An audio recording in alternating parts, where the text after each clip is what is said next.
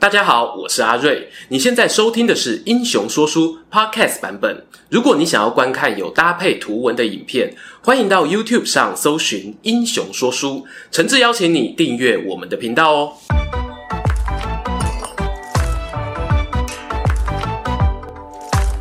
Hello，英雄说书的观众朋友，你们好，我是说书人阿瑞，替大家带来精彩的英雄故事。终于啊，又到了我们久违的历史大排名时间。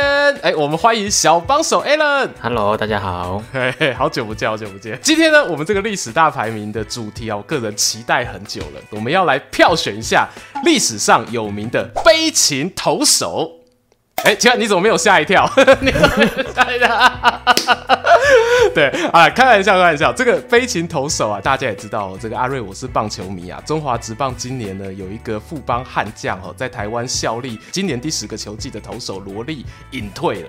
然后这个投手呢，在球迷心中啊，哦就有问天的这个称号哦，意思是呢，他每次投完球啊，这个比赛胜负啊，都要看老天爷的脸色安排。那那个时候呢，我在看到投手的战绩之后啊，就跟 Alan 讨论说啊，那这个历史上啊，不知道有有没有哪一些将军啊，他也跟我们的萝莉一样，胜负由天不由我，有一堆猪队友啊，有一堆扯后腿的人哦，让他毕生的梦想志愿啊，没有办法实现。好，所以今天呢，我们历史大排名的主题啊，其实就是历史上面悲情苦命的将军票选，到底谁会胜出呢？好，那这边啦，我们就进入我们的观众票选出来前五名当中的第五名悲情的将军，我们请小帮手帮我们公布一下。第五名姜维，身败名裂，仍然想复国。哎呀，其实啊，这个原本姜维呢，我给他的期望是很高的，没有想到，哎。居然还有人可以比他更悲哦，所以我们先来听听看投票给他的网友们对于我们的姜维姜伯约有什么样的评价吧。第一个是黑照，他说后主连抵抗都不抵抗，直接让姜维还有士兵气到拔刀砍石头。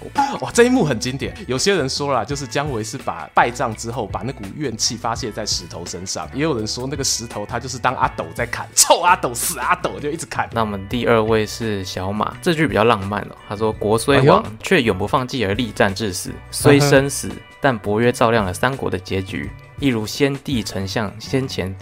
哇，这也太饶舌了！先前那般的灿烂辉煌，我帮你念出来。这个东西其实也算是柳皇书这个浪漫梦想派常见的一个诠释啦。但我个人是觉得说，这个部分呢，恰恰会是姜维哦最让人觉得悲情的一个地方哦。我自己给姜维去下一个定义懒人包的话，我会觉得呢，他在悲情将军当中出自于呢，他对自己哦选了一条特别难走的一个道路哦，并不是有。人去逼迫他，是是是，有点像 Alan，你有打电动吗？我你打电动的时候接触一款新游戏，你会选什么难度？哦，当然选普通，对嘛？因为游戏设计师预设让你体验这个游戏最舒服的一个难度，对不对？姜维不是哦，他选专家级，死一次就重来的那一种。哇，套到现在来讲，他就是一个魂系游戏的热爱者。因为你看哦，诸葛亮过世之后，他有一段时间的努力，然后接掌了蜀国的兵权。那个时候，某种程度上啦，其实他是可以稍微归起来一点点。但以结果来讲的话，就是姜维呢，他其实跟曹魏打了大概有八次的这个北伐作战，那这八次北伐作战其实是一次都输不得。当然也很不巧啊，姜维他真的有输一次蛮惨烈的一个战争，那个在史书上叫做断河之战，整个蜀国的这个元气啊就大伤。接下来呢，就进入我们的第四名，来，这个第四名将军是谁呢？第四名孙立人，一代名将被软禁一生。哎呀，老蒋的心头又爱又恨的一个将军。好，当然最重要的，网友为什么投给他？悲情的原因在哪里？第一个是 Alex，他说有机会改变国共内战结果的关键人物。这一点嘛，我自己个人反而比较保留，因为孙立人他在黄埔军系将领当中，他算是年纪相对比较轻的，所以他如果没有被软禁的话，是不是在国共内战时期有影响力？几率没有到那么笃定啦。我觉得你可能可以说有五六十十趴。那我们听下一位网友怎么说？好，下一位是小七，他说关键时刻被冷冻，撤退来台后又被软禁一生，终身不得志，比死在沙场还闷。是啊，非常的同意。孙立人呢，我觉得他悲情的原因不是说他有机会扭转局势，但却没有扭转，而是他连机会都没有给哦，所以这这件事情他相对来说啊是比较悲情。我们的影片当中，我记得我讲到说，大家在揣测说为什么么孙立人会最后没有办法实现理想，然后被蒋中正软禁的一个原因。第一个原因是说孙立人他很想要反攻大陆，可是孙立人他很不巧，他跟美国的关系那时候是很良好，蒋中正他就有一个顾虑说。呃，会不会让孙立人他去主导这一个反攻大陆的战略，会不知不觉吼，也让美国的这个境外势力会进入国民党内部，那导致说他自己的权力不稳。第二个原因就是孙立人他因为有受过像是美国这边的军事教育，所以他对当时的蒋中正有提出一个主张。好，这个主张用现代的话来讲，非常接近于军队国家化啊。这个东西在国民党那个时期，呃，特别是他们很担。心共产党会渗入他们自己的内部结构，从内部分化啊！但是在现代民主国家来说，你能够想象说，现在台湾的各个主要政党哦，这个民进党哦有一支自己的军队，国民党有一支自己军队哦，然后白色力量又有一支自己的军队，对对，你这样子想，但是想说哇，这不就是很容易一言不合擦枪走火怎么办？但是当时呃孙立人提出的这个军队国家化的理想啦，对蒋中正来说也是相对来说比较不能够接受的，间接的也导致。后来他与老板之间的想法哦渐行渐远。接下来呢，哎，进入我们的前三名的时间啦，哈，就本来预期姜维会进前三名啊，结果都没有哈。这个前三名哦，到底是谁可以打败姜维呢？我们从第三名开始。第三名是李牧，只怕猪一般队友的最佳代表。战国四大神将当中，阿瑞我自己最喜欢的一个将军。那我也想看看说，跟我的同号啊，哦，到底这些网友们哦，这个觉得李牧悲情哦。同情他的点在什么地方？第一个是小金刚，他说其他将领或多或少都有自己本身个性的问题，还有对朝局不够敏锐。但从阿瑞讲过的李牧这个故事里面，其实感觉他并不是这样的一个人。这个部分啊，我觉得一来可能李牧他确实是在个性上面呢没有那么明显的缺点哦，但是另一方面来说呢，也是因为他的年代活跃的时间比较早，很多记载并没有留下来，这也是一个可能性啦。然后我们再再听听下一位的网友怎么说。第二位是 Harry，他说在无比劣势下迎战，次次完胜对方。如果不是最后几任的赵王太过懦弱，真的很想看李牧加廉颇反杀秦军，画面太美啊，不敢想象啊。关于李牧这一个人啊，我一样吼，详情看影片，这边只做懒人包。李牧呢，他的出身其实相对于前面几个将军来说，我觉得是比较微妙的。他是一个驻守边防的大将，然后他在边防时期呢，他主要对战的外敌是匈奴。他有一个很有名的一个战略是不要主动去迎战匈奴。他说，反正你打出去，外面。一片这个大草原也不是我们赵国可以掌握的地方，所以你不如就是是固守好自己的城池据点，然后匈奴打打不进来，哎，我们守住就好了。从这一点呢，其实我们就可以看得出来哦，他并不是一个脑冲的将军。我的目的就是我帮国家巩固我的疆域，然后我确保我的国家政局稳定，这是我将军最重要的事情。所以这一点就看出来，哎，他的想法是很深远的哦。然后再来，他还有一个比较不一样的一个地方，就是他一开始虽然是。边防将，可是后来呢？李牧呢？他是有回到中央去担任国相。他知道说吼，如果我再待在边防，可能我对于国家的贡献跟影响，我没有办法力挽狂澜。对啊，但事实上有没有做出改变呢？这边呃讲一个小事情啦，就我们刚才说嘛，他没有主动出击打匈奴，可是当他到了中央之后呢，赵王却派他去打赵国的一个仇敌燕国。可是刚才不是说吗？赵国这个时候危急存亡之秋啊。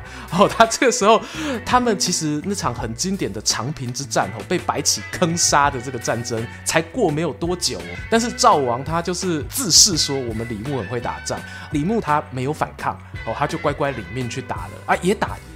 但是就在他打赢的同时，秦国哎就趁你病要你命，也来偷袭赵国。所以其实你想，因为我特别前面要讲匈奴的例子，就是说，如果是李牧自己当国王，他可能不会这么冲动。可惜啦，这个战略的决定权并不是在他手上。对，所以这一点我自己觉得是悲情指数比孙立人，然后比前面的姜维还要来得更高一点哦，也是我蛮喜欢李牧的一个地方。好的，哎呀，终于啊进入了我们的第二名。这个其实越前面到底要恭喜他，还是 要替他感到难过，我也不太确定。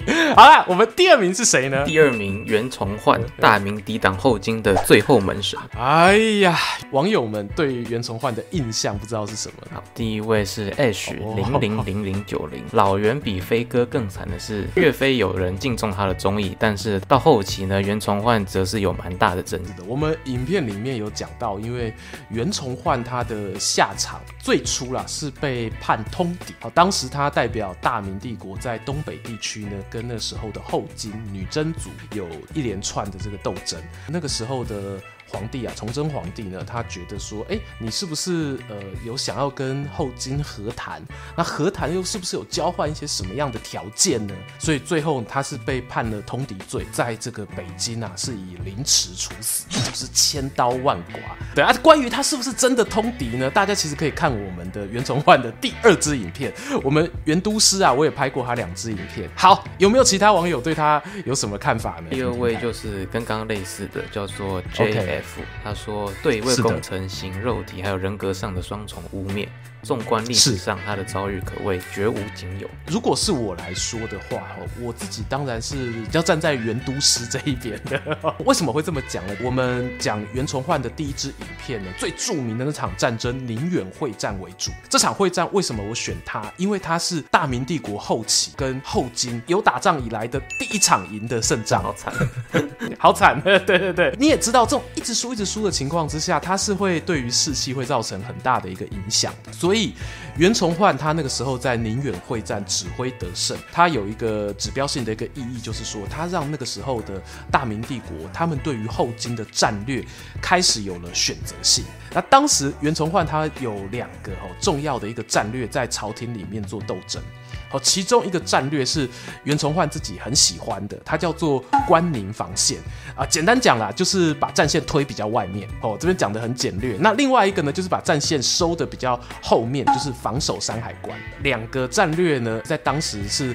真的是水火不容，哦，那但是我们事后回头来看，其实它并不是真的是光谱的一个两端。我觉得这两个东西，它其实就是先后顺序的差别。你可能可以先巩固山海关的防线，然后再把战线往外推，都没有什么不可以。可是偏偏袁崇焕他那时候因为卷入了这样子的一个政党恶斗，然后再加上最严重的一个问题，就是大明帝国的后期有天灾嘛，也有自己的官僚体制跟财政收入的这个问题，那这些东西没有办法解决的时候。后外敌他也只是压倒你的最后一根稻草，对，所以袁崇焕这边呢，我自己觉得他处的这个困境是这个样子。哦，那他的悲情呢，确实也是如同网友们提到的哈，一个如果说他真的是一个尽忠卫国的将军，那最后却遭到抹黑他的人格跟名节，哦，这件事情是很多人无法接受的。这个要进入我们最最最悲情的冠军得主了，哎，是谁呢？冠军是岳飞。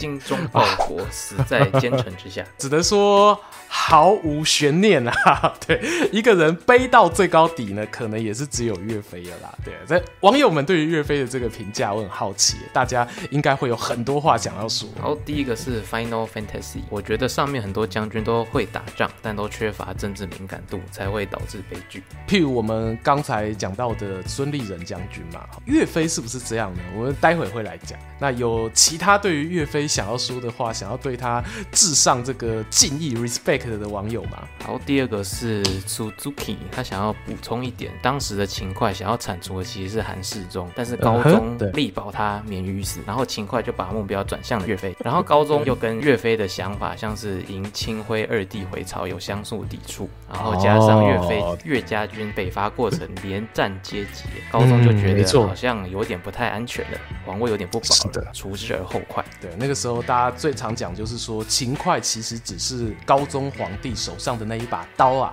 哦，高宗才是拿刀的那一只手啊，哦，所以然后大家都去怪刀，哦，没有人要去怪那一只手。我自己啊，其实那时候在拍岳飞的影片的时候，最后也有统计了三个常见的主流说法。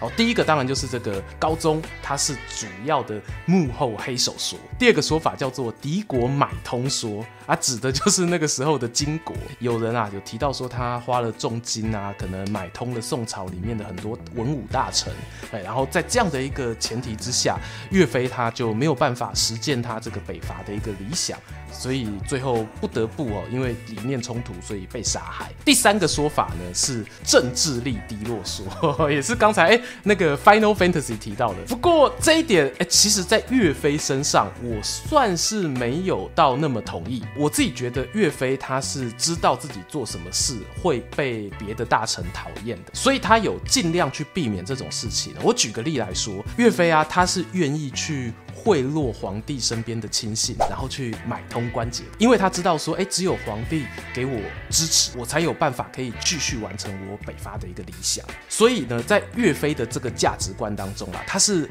怀抱着那一种汉贼不两立的这个价值观，然后北伐呢，可以说是他最后一条底线，也就是他为了能够确保自己可以顺利北伐，他可以做任何事情。可是呢，哈，可是问题在于说，刚好皇帝是。我只要不北伐，我什么都能都可以。对啊，我啊，那两个人也都也对，一个是说我我可以做任何事啊，吼，我这个人真的是对非常的好说话啊，你只要让我北伐就好。另一个说我也很好说话啊，你只要不北伐就好。哦，对，这两边其实这真的是宿命的矛与盾的一个对决。所以说最后其实有一个很悲伤，然后也很有戏剧张力的一个桥段是这样，大家都听说说岳飞他是被十二道金牌传回皇宫，然后。最后被杀害，但是呢，在历史上面其实有有一些史料当中有不同的一个记载。当岳飞他收到十二道金牌，准备撤兵的时候，陆续有在过程当中，他还有收到。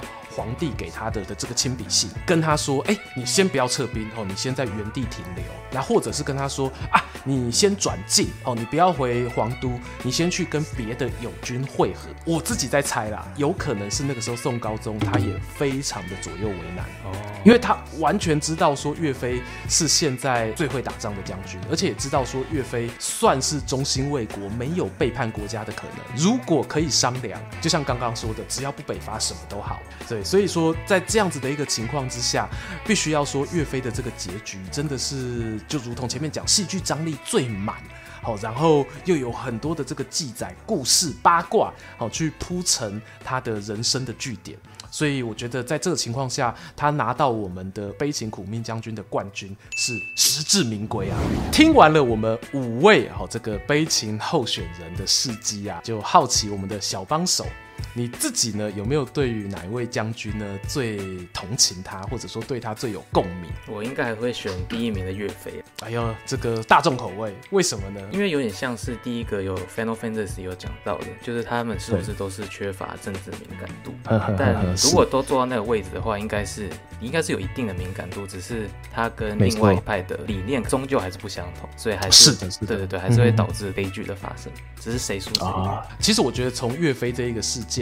我觉得他不是我们这五个将军中的个案。认真讲，我们今天的这五个人选当中呢，大家悲情的因素，说真的哦，可以找出一些共同点。这共同点呢，分成内在跟外在。第一个是内在的部分，就以你最有共鸣的岳飞来举例。一个人的价值观哦，他常常是很难改变的。很多人被人家问说：“哎，你这个人怎么这么固执啊？”恭维春掐，然后他就会说：“哎，没有啊，我没有固执啊，我只是……巴拉巴拉巴拉。”后面会讲一大堆。对，所以。呢，以岳飞来说，我们刚刚有强调吧，他他也是在很多时候表现出他的不择手段，他的弹性。好，可是他心中呢，其实就会有一个最优先的一个顺序。但偏偏岳飞其实还有第二个优先顺序跟北伐冲突。就是忠君报国。说真的，如果岳飞他一心想要北伐，其实有些人有提到说，当他手拥天下这么多兵权的时候，他大可以拥兵自立，但是他没有做这个选项，他还是效忠皇帝。那这一点其实你也可以套在很多我们前面的另外四名候选人身上，大家不妨可以去想想说，诶，他们内心的最高准则是什么？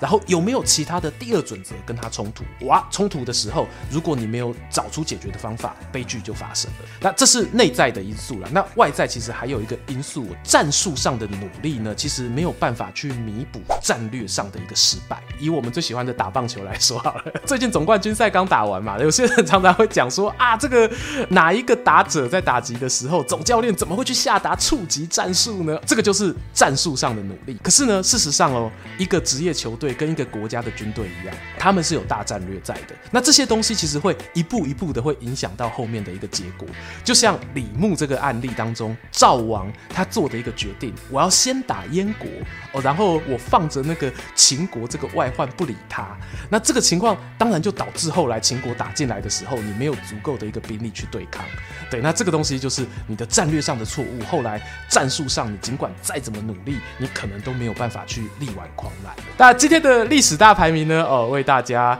介绍了我们历史上有名的悲情将军，那不知道有没有什么遗珠之憾哈？我们。没有讲到的，欢迎大家可以在影片下方留言跟我们分享。那如果呢，你还有其他有趣的哈，希望看到我们网友一起来票票选的主题呢，也可以提供给我，还有我们的小帮手 Alan 哦，我们一起来做讨论。好，那有机会呢，我们就会在下一次的主题当中提供给大家啦。最后呢，当然哈，邀请大家不吝订阅英雄说书频道。我们最近呢，还有那个穿越时空巴士副频道，还有阿瑞的本人 Instagram，我会在那边分享更多的说书日常。那今天的节目就到这边告一段落啦。我是说书人阿瑞，我是 Alan，我们下次见，拜拜。拜拜。第二名袁崇焕，大明抵挡后金的最后门神。哎呀，袁承志他老爸嘛，哎，你是不是不知道袁承志是谁？完全不知道。那 他是那个金庸武侠小说，呃，有一部小说叫《碧血剑》，金庸很厉害啊，他就拿一些历史名人来做二创，虚构了一个袁崇焕的儿子哦，然后也继承这一位哦大明将军啊他的遗志，所以袁崇焕他在历史上真的是蛮红的。